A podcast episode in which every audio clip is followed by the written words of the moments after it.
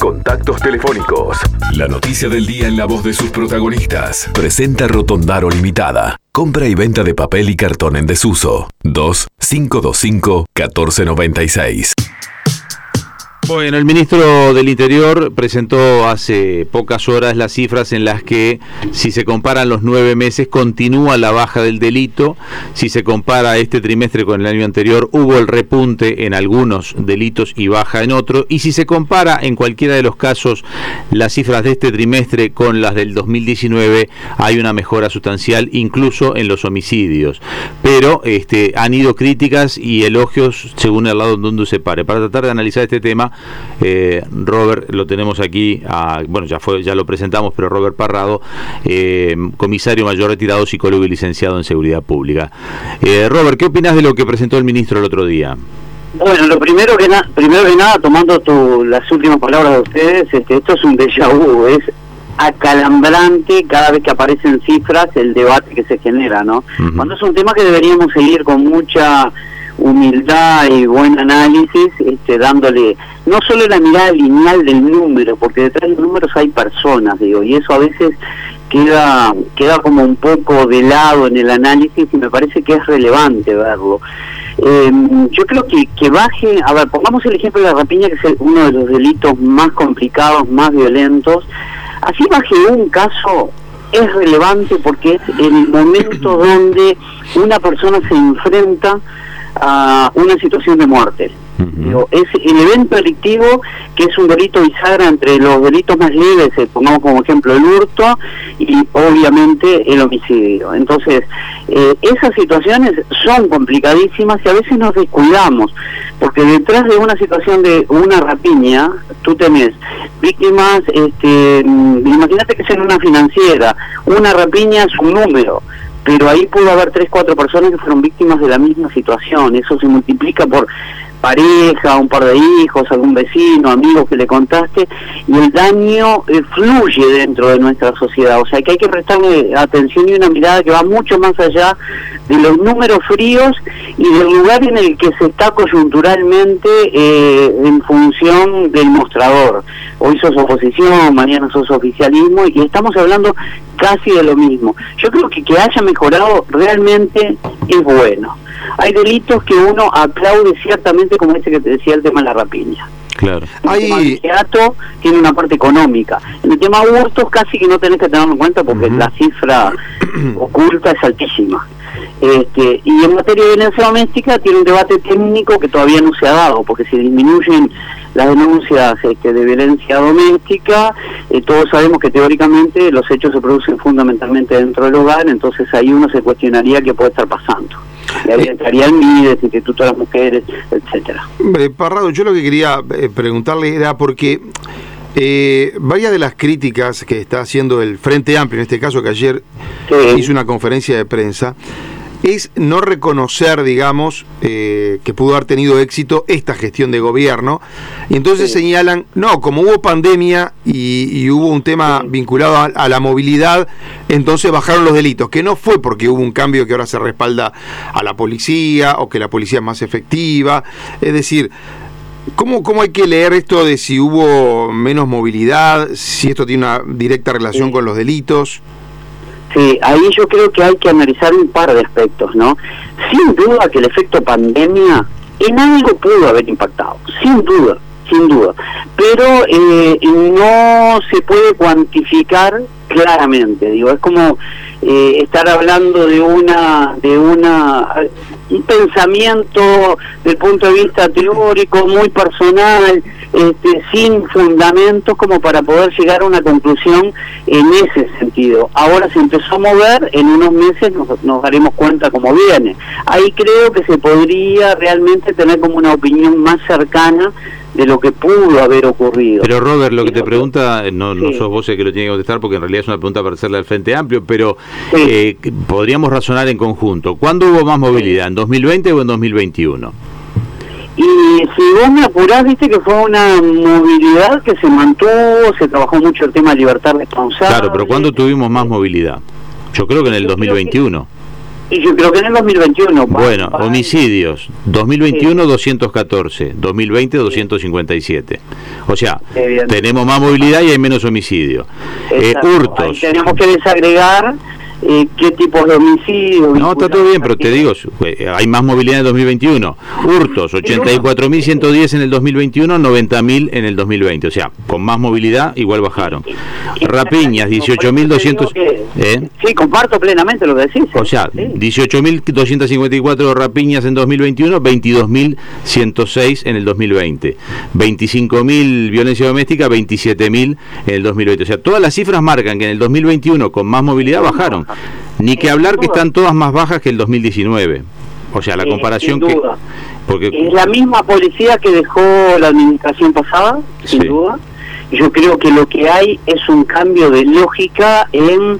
Cuando se habla de respaldo, eh, el respaldo puede ser formal por cuestiones administrativas, órdenes de servicio, eh, normas nuevas que se pueden haber aplicado, algunas de la LUC, este, pero en definitiva creo que hay como una impronta de em, más acción, más prevención, más disuasión, eh, más presencia, y eso puede influir. No se puede decir que em, un cambio notorio en la forma de registro, es exactamente lo mismo, exactamente las mismas personas, la misma dirección, y en ese sentido no hay. Yo creo que acá es creo que los actores políticos de una vez por todas deberían asumir que el tema seguridad, educación, salud, tiene que tener una línea de continuidad eh, cierta, seria, madura, responsable y no todo llevado a un molino político. ¿Cuál es el camino permanente? ¿Cuál es el camino permanente para la baja de la delincuencia? Porque queda claro que baja la delincuencia, aumentan los presos. Entonces parece que hay que liberar presos. Ahora, exacto liberás preso, aumenta la delincuencia, digo, porque si, si, si, para un lado funciona... Comparto contigo, tengo un razonamiento básico. Una persona que es primaria, que ese es un término que hemos escuchado en cantidad de veces, eh, incluso como te dicen hay que separar primarios de bla, bla, bla, bla, toda la historia dentro del sistema carcelario, ¿no? Eh, una persona que cae por primera vez, probablemente en 6, 7, 5, no está cuantificado, cometió algún delito y no cayó por lo tanto, son hechos denunciados que no fueron tomados en cuenta. Si uno lo lleva a la mayor cantidad de personas de privada de libertad, probablemente si hay, no sé, te tiro un ejemplo, creo que hay cerca de 2.000 más. 2.000 más y bueno, multiplicarlo por lo menos así a ojo buen cubero. Por 5. Y tres, cuatro, cinco hechos delictivos que eh, no se van a dar sumados a esa persona porque... Claro, vos lo que estás diciendo es lo que se dice siempre, que antes cuando una persona cae por un delito cometió tres, cuatro, cinco, en realidad yo he escuchado siete, ocho, pero este también... pero están denunciados. Claro, por eso. Ahora es un disparate el tema, es un disparate el tema de los presos que tenemos también en la proporción de la población y ahí es una ahí que cada cual se ponga el sallo pero es un tema de eh, cuando nosotros ajustamos determinada realidad y se toca un punto viste los, los los juristas a nivel penal cuando te dicen que se afecta la dosimetría y hay un cuestionamiento que uno lo vive en facultad de derecho este cuando cursas materias como por ejemplo penal eh, en estos temas hay que tener una mirada país integral la seguridad pública si vos tenés más presos tenés que prever automáticamente la cantidad de presos que pueden haber y a su vez pensar cómo los voy a tener en la cárcel. Pero a su vez hay que analizar qué modelo de cárcel queremos. Grandes cárceles, microcárceles, vamos a atender el delito en función de las características de la génesis delictiva que te llevó a estar preso o eh, vamos a quedarnos siempre con la progresividad, la rehabilitación, la habilitación, la reinserción y todo lo que hablamos en cada uno de los gobiernos desde que me conozco y me fui con 31 años y medio de la policía y hace 10 que me fui. Estamos hablando de 40 años donde vas escuchando siempre como tipo, es un déjà vu realmente, este, repetir historias. Entonces uno ya tiene que empezar a pensar en qué queremos en las cárceles, porque es un boomerang si no trabajamos bien en las cárceles y no hay rehabilitación y no se baja el nivel de reincidencia en la forma que uno pretende o siente o cree o sueña que se debe Robert igual vos, vos, estuviste sí vos estuviste en la policía. También el, tema cárcel tiene un problema con la policía no o sea, algo pasa en las cárceles con la policía porque hay cortes carcelarios que uno podría decir, bueno, lo hacen los presos con las herramientas que tienen ahí adentro, pero hay celulares, hay droga, a veces hay armas de fuego, hay hay de todo dentro de las cárceles. O sea, policía que murió dentro de la cárcel también por un disparo. Exacto, eso entró por algún lado. Eh, o sea, podríamos decir que alguien en una visita puede esconder algo, está bien, pero allí pasó la revisación. O sea, corrupción hay, tiene que haber corrupción necesariamente para que entre todo eso. Yo no lo dudo, eh, comparto contigo. El gran dilema es que en las cárceles habitualmente, a ver, el Instituto Nacional de Rehabilitación hoy, históricamente de Dirección Nacional de, Centros Penitenciarios y Cárceles, con aquel nombre largo que tenía, em, tenía un modelo que era casi que el último el último renglón de las unidades ejecutoras, es la unidad más olvidada del sistema. No debe ser así. O sea, se tiene que invertir ciertamente porque impacta en la seguridad pública al egreso sin duda. Si no lo hacemos, es como pegamos un, dedo, un tiro en el dedo del pie. Lo tenemos que hacer. Ahora, que hay que mejorar el sistema, hay que mejorarlo. Y las debilidades se notaron con la fuga de esta persona. Ahí tenés Ministerio de Defensa, tenés Ministerio del Interior. Del alambrado hacia adentro, Ministerio del Interior. Del alambrado hasta el siguiente alambrado, zona militar. Pues señor, una de las preguntas que se hacía era, ¿Quién mira el alambrado al lado dentro? La policía. Tiene que tener una mirada periódica para ver si está roto, levantado, torcido, la tierra bajó, no sé. Pero del lado adentro supongo que habrá mandado a alguien a caminar por el lado adentro a ver cómo anda. Eso te denota debilidades del sistema. Algo que iba a ser por un ratito terminó siendo para siempre. Modelo uruguayo, el tema de los militares. Eh, los operadores civiles eh, la idea es que las cárceles no estén más en la órbita del Ministerio Interior, es una buena idea. Yo me cuestiono lo del Ministerio de Justicia, pero es un tema para otro día. Eh, eh, y uno dice, bueno, bárbaro, la sacamos, pusimos operadores.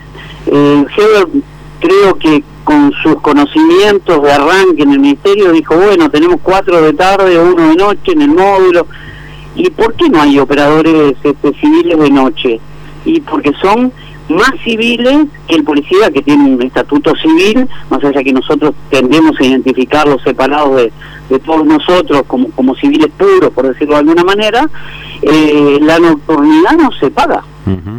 Y Parrado, mandan, eh, en esto que estamos hablando y lo discutíamos con Gatti el otro día, eh, ¿mandan los, los presos hoy en las cárceles o la autoridad sigue siendo la que entra a todos lados y la que pone el orden? Yo creo que hay una mirada un poco más intensa de control interno. No obstante eso, eh, sería muy muy hipócrita de mi parte decirte que no hay brazos gordos y gorditos. Siempre va a haber. Porque dentro de las cárceles se trafica lo que quieras. Desde ropa, eh, alimentos, eh, sexo, lo que se te ocurra. ¿Por qué? Porque tiene una lógica muy atípica, no toda, obviamente, pero hablemos de lo que está mal. Ahora, Robert, la verdad que si hay una cárcel que admiten que hay un pabellón, que todo por dentro están las paredes agujereadas y los presos circulan por donde quieren, mandan los presos, porque si no, alguien va y reconstruye esa pared. El otro día secuestraron un preso 40, 40 días. secuestrados, mandan los presos. Nadie, ni se enteró. Es un disparate que no haya habido controles este periódicos, que no se haya detectado, pero también nos pasó hace un tiempo atrás, recuerdan el caso de la gente desnutrida. Por eso también. O sea, si, si uno va poniendo perlitas en el collar... no, pero es que mandan desde hace años adentro de las cárceles. Ahora, la tecnología no llega nunca, porque tampoco... ¿Por qué no hay cámaras por todos lados en las cárceles? Cámaras que... que funcionen, porque... Lo más, eh, el, el tema de... los celulares. Claro, el bloqueo celular. Bueno, póngase de acuerdo si hay que bloquear o no los celulares porque el frente quería habilitar los celulares. Claro, no está claro ese punto, ¿no? Claro, eso siempre fue un ida y vuelta y nunca se terminó de definir. No, pero no hay cámaras para controlar los pasillos, para controlar a los presos. O sea, no hay cámaras que, o sea, si esto fuera gestionado por una empresa con concepto con cabeza privada, lo primero que hace te visualiza todo lo que pasa ahí adentro. Todo, totalmente de acuerdo. Es que el, mejor ejemplo para esto es, eh, es un barrio que viven todos delincuentes y, la cantidad de... Vos te imaginas que si cuestionamos la falta de policías para prevención, disuasión, que ya de siempre, dentro de un barrio que todos son delincuentes, yo tengo que tener un volumen de Contralor que sin duda tiene que ser mayor al que tenemos. Sí, pero no debe ser tan caro instalar esa tecnología. El comisionado parlamentario maneja el concepto de que la cárcel debería ser como un barrio cualquiera. Está muy buena la precisión que dice Parrado que es un barrio donde son todos delincuentes, pero el, comisionado parlamentario dice no, cuando le preguntamos por los celulares, él entiende que tiene que ser como un barrio normal, tiene que haber una panadería, este, ¿no? una, carnicería, un almacén y celulares, o sea, y una escuela, y tiene que haber todo ahí adentro. Todo tiene que haber, incluso porque porque yo te tengo que ir preparando para la vida en la escuela. Sí, pero Robert, en los barrios normales, en los barrios normales hay un respeto a la ley, yo respeto la ley, hay un respeto por el trabajo, hay otra cultura.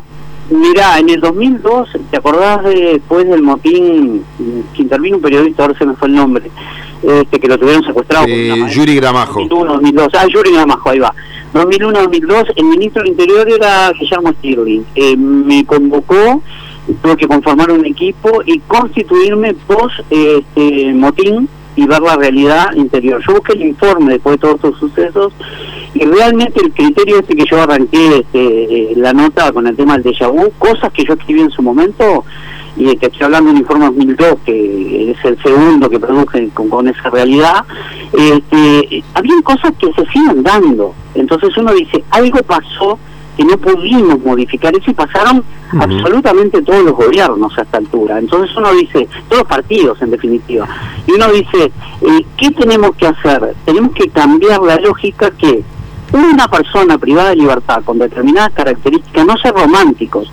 Hay gente que no tiene la posibilidad de visualizar a Gatti, a Lucia Parrado y decir, me quiero parecer eh, la media que nosotros tenemos no es la media de la población carcelaria. Uno, em, una persona que está privada de libertad, su tiempo lo pasaba intentando destruir o haciendo un corte. Eh, yo te puedo sancionar o te puedo generar un reproche penal porque rompiste parte de la cárcel. Sí, yo tengo que modificar esos hábitos. Hay gente que, yo no sé si alguno se anima a decir que tiene el puño tan firme como para decir que hay gente que no se puede rehabilitar. Y bueno, eso también tenemos que... En la, en la sociedad en general, y esto es un poco alfato, me parece que también hay que contar el cansancio de la población que ya no cree tanto en todas estas teorías que nos han dicho. Todos tenemos más o menos la misma edad. Hace 40 años que nos dicen más o menos lo mismo y no ha funcionado. Eso también está claro. Y será una fortuna además, ¿no? Ahora, eh, Robert, tenemos que terminar, pero te hago esta última pregunta nada más. Dale. Eh, vuelvo, dejo las cárceles, vuelvo al comienzo de la nota que fueron los índices de la criminalidad. Están bajando todos los delitos. En el último trimestre aumentaron eh, apenas 3,8 de los homicidios. Digo apenas, no quiero sacarle magnitud a esto. Es un drama que fallezca una persona, una muerte violenta. Pero digo, cuando lo miramos matemáticamente, eh, eh, como opinión, ¿se está haciendo lo correcto ahora para tratar eh, de bajar el, nivel este que tenemos de delincuencia o habría que hacer algo más? Yo creo que hay que hacer más. Yo digo, es un, algo que atesoro mucho y que uno en su momento, este, incluso tuvimos que denunciar un jerarca y, a un pariente porque estaban tocando el tema de ingresos sin titulación y con algunos criterios que yo entendía que podían ser figura delictivos y después la justicia lo aprobó, hay que trabajar en este tema la capacitación permanente. De la policía. Adecuada a los recursos humanos exacto. Una, una formación mucho más intensa de a nivel fiscalía. Y no es porque sean buenos o malos es porque es algo novel arranca y era el rol que tenían los jueces con años, muchísimos años de experiencia acumulada. Eh, tenemos que generar dispositivos institucionales para que se pueda trabajar con justicia restaurativa, que hay experiencias de estas muy exitosas en Uruguay que quedaron olvidadas, donde si no trabajamos en colectivo y acá entra el MIDE, salud pública, hay actores invisibles o silenciosos diría en nuestra sociedad que están vinculados a la seguridad pública y habitualmente no los nombramos, desde el MIDE a salud pública, desde el INAU al INISA. no tenemos unidades de respuesta eh, para la violencia doméstica en forma específica, no tenemos una unidad de minoridad infractora, eh, no importa si son 100 o 50, tenés que tener especialización, hay que elevar el nivel de especialización y generar eh, grupos de tareas específicos en distintas materias que generen insumos para el resto y eso nos hace crecer. Yo creo que pasa por ahí, digo, realmente hay mucho por hacer eh, daría para muchísimo más, pero creo que te respondí un poco lo, que me planteaba. Sí, gracias. Robert Parrado es el comisario mayor retirado, psicólogo y licenciado en Seguridad Pública. Muchísimas gracias por habernos atendido. No, a ustedes y gracias por este ratito y por compartirlo. Presentó Rotondaro Limitada. Reciclar es avanzar. 2-525-1496. O por el WhatsApp 098-595-111. Por FM Hit. Un periodístico a tu medida. Con Leonardo Luzzi, Jorge Gatti, Diego López de Aro y Andrés Fariña.